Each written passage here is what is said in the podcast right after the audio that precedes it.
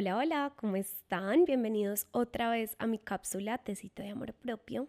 Yo soy Isa, su host, y para la cápsula de hoy me inspiré en la nueva canción de Shakira con Ozuna, Monotonía. Yo no soy la más fan de Shakira, mm, pues tiene muchas canciones que me gustan, tiene otras em, muchas que no me gustan. Así que cuando salió esta nueva canción, pues la verdad me demoré como mucho para escucharla pero el fin de semana iba en el carro, hizo no y me gustó, sí, como bachatica buena. Y hubo una frase en particular que me llamó mucho la atención. Y es la parte de Osuna donde dice, yo por ti estaba, no, ¿cómo dice? yo estaba caminando, no. estaba corriendo por alguien que por mí ni estaba caminando. Esa fue la frase. Y esa frase como que se me quedó en la cabeza, porque por un momento me proyecté ahí. Escuché la frase y sentí como rabia. Sentí, uy, sí, es que eso fue lo que me pasó a mí. Uy, qué rabia. Entonces empecé a escuchar la canción obsesivamente y esa frase como que me, como que me, me, me taladraba el cerebro. Y pasó algo muy charro y fue que pues charro no. O sea, yo creo que esto es crecimiento. Llegó un momento después de escuchar la canción varias veces y de que la frase me taladrara el cerebro y me sintiera como incómoda con esa frase, como que dije, hey, tapo, tú sí te sentías así. ¿Y qué es lo que hay detrás de esa frase realmente? Yo sé que muchas veces es fácil, eh, pues o es más fácil decir como que, uy, no, es que yo me merezco mucho más que esto, es que yo te di todo y tú no me diste nada, eh, me merezco algo mejor. Sí, pues está bien, está bien saber que te mereces y está, está bien saber qué quieres tú, pero yo creo que el error cae cuando acusamos al otro de no querer dar lo mismo porque no le da la gana porque se nos olvida que todos somos distintos, que tenemos capacidades distintas, que tenemos herramientas distintas, que demostramos el amor distinto, que eh, lo que para nosotros es importante puede que no sea importante para el otro, pero no quiere decir que no seas importante para esa persona. Bueno, ignoramos como un montón de factores. Y me acordé de algo que escuché, no me acuerdo dónde la verdad, pero era que no estás pidiendo demasiado, pero seguramente se lo estás pidiendo a la persona equivocada. Equivocada por varias razones, porque puede ser que no te quiera dar lo mismo, porque no sienta lo mismo que tú, pero lo que pasa muchas veces en las relaciones es que no tienen las herramientas para darte lo que tú necesitas, no están en un buen lugar para darte eso que tú necesitas, no, no se sienten bien ellos mismos para darte lo que tú necesitas. Y yo creo que ahí es donde empieza a jugar un rol muy importante la compasión, ¿cierto? Entonces, ¿desde qué lugar y con qué ojos y con qué gafas elijo mirar al otro? ¿Cierto? Desde que, ah, es que no te importo y yo por ti estaba corriendo y tú por mí ni caminas, entonces chao. O darte cuenta que sí, puede que tú estuvieras corriendo por alguien y puede que la otra persona no estuviera caminando porque tiene los pies amarrados. Obviamente cambia de situación en situación, pero no sé por qué sentí como esa necesidad de invitarlos hoy a cuestionarse cuando calificamos las acciones del otro, desde qué lugar lo hacemos y yo sé que es muy fácil hablar desde el dolor, sobre todo pues cuando uno escucha la canción, es una canción de una terminada y hay frustración y, o sea, yo al menos cuando escuché la canción me proyecté ahí y no debía haberlo hecho. Yo creo que es un ejercicio que todos deberíamos practicar, el aprender qué es de uno y qué no es de uno. Yo, por ejemplo, cuando hago lecturas de tarot, lo tengo que hacer todo el tiempo porque es muy fácil uno mirar las cartas de otra persona y verse en ellas y uno proyectarse ahí. Y ahí es donde uno empieza a absorber la energía, absorber los problemas del otro y asumirlos como propios. Entonces yo como tarotista tengo que hacer ese ejercicio constante de filtrar la información, filtrar qué entra y qué no, qué es mío y qué es no. Y es un ejercicio que llevo desde mi conciencia a mi vida real, entre comillas, pues a mi vida afuera del trabajo, a mi vida personal. Y me pareció muy bacano como se me olvidó el ejercicio por un momento y cómo se me empezaba a envenenar el cerebro y todos los pensamientos que acompañaban esta frase, porque entonces no es solo escuchar la frase y ya, sino que escucho la frase, me proyecto en ella y qué pensamientos tóxicos empiezan a aparecer en mi mente que también me empiezo a creer. Y cómo me hacen sentir y cómo me hacen ver al otro no es sano.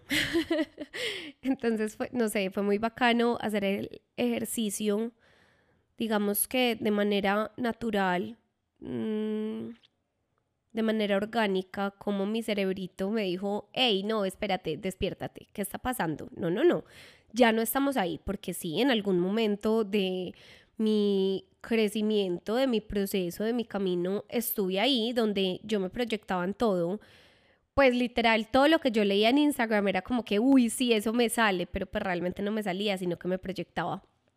Y eso como que alimentaba la narrativa de lo que mi ansiedad o lo que sea quisiera alimentar, pues como que no era una narrativa sana.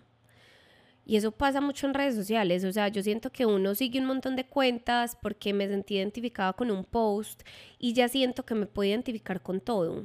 No sé si me entienden y no sé si se sienten identificadas, pero en algún momento me tocó limpiar mis redes sociales de contenido que en algún momento vi como benigno, pero me di cuenta que me estaba haciendo mucho daño.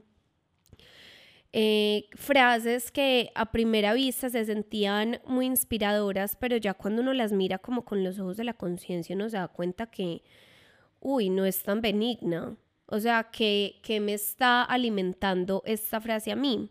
Entonces me tocó desintoxicarme en mis redes sociales y, y ahí yo creo que fue cuando me di cuenta que tenía que hacer un ejercicio más consciente y yo afortunadamente ya es algo que me sale más natural, ya no es algo que que tengo que estar pensando todo el tiempo como esto es mío o no es mío, esto es mío o no es mío. No, pero vean qué me pasó, o sea, yo escuché la canción este fin de semana, hoy es martes, la escuché el sábado y me pasó el sábado. Y estuve por ahí media hora con la cabeza envenenada porque me proyecté donde pues asumí como mío algo que no era mío. Y yo creo que el problema no es solo que lo asumimos, sino que no lo... ¿Cuál es la palabra? Como dissect. ¿Cómo se dice dissect en español? Como que no lo examinamos bien.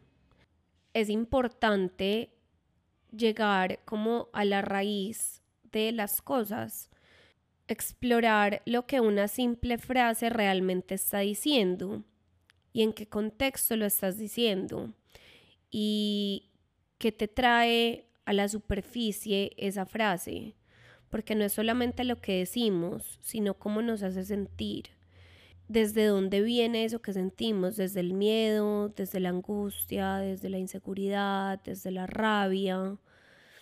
Todo eso hay que examinarlo muy bien para hacer el ejercicio, pues como para uno llegar a un punto donde uno dice, listo, definitivamente esta frase sí se identifica conmigo o no, ¿cierto? O esta frase no se identifica conmigo, yo me identifico con esta frase o no. Y bueno, mi invitación con esta cápsula hoy era, creo que eran tres cosas. Número uno, no nos proyectemos en todo lo que escuchamos, todo lo que escuchamos no nos sale. y seamos lo suficientemente inteligentes para saber qué es de uno y qué no. Y para poder identificar esas cosas que tomamos como nuestras, como nos hacen sentir, ¿cierto? Y si realmente es necesario tomar todo como nuestro. Mm, la segunda es que siempre miremos al otro desde, o sea, con las gafas del amor y la compasión no juzgar al otro, atacarlo como que, ay, es que eh, yo te di todo esto y tú no, entonces no me mereces. No, Yo creo que sí, pues, o sea, como tú quieras. Si lo quieres mirar de esa manera porque eso te hace sentir bien, dale, ve con toda. Pero siento que una manera en la que lo podemos tomar que de pronto nos hace menos daño a nosotros es eligiendo ver al otro como un ser humano que también tiene problemas, que también está aprendiendo, que no tiene las mismas herramientas y entender que lo que el otro hace o no hace no tiene nada que ver con uno. Si no corriste por mí, no tiene nada que ver conmigo, o sea, tiene que ver con tu vida. Y yo sé yo cuánto valgo y no me estoy dando tu valor porque corriste o porque caminaste o porque trotaste o porque te quedaste quieto o nada. Y cuando lo vemos de esa manera entendemos que nada es personal. Entendemos que que todo bien. Em, y la tercera es recordarles que no están pidiendo mucho, que a veces le pedimos mucho a la persona equivocada y que no tenemos por qué pedir menos. Eso a veces se nos olvida, como que porque la persona que amamos no nos puede dar lo que necesitamos, entonces empezamos a pedir menos y menos y menos y esa tampoco es la respuesta. Creo que la respuesta es aprendernos a dar lo que necesitamos nosotros mismos para no esperar lo del otro, pero también siendo muy conscientes de cuándo soltar, de cuándo soltar las expectativas, porque las expectativas no cumplidas nos traen rencor. Entonces, cuando uno se encuentra en una situación donde no te están dando lo que tú necesitas, lo que tú estás pidiendo, poder elegir desde el amor si te quedas ahí y tú misma te lo puedes dar o si definitivamente esa no es la relación para ti, porque también pasa. Y bueno, esas eran mis esas eran mis tres invitaciones para la cápsula de hoy. Estuvo más cortica de lo normal, pero no sé, sentía que me lo quería sacar, sentía que quería hablar de eso. Espero que les haya gustado. Yo soy Isa y nos vemos en la próxima cápsula. Chao.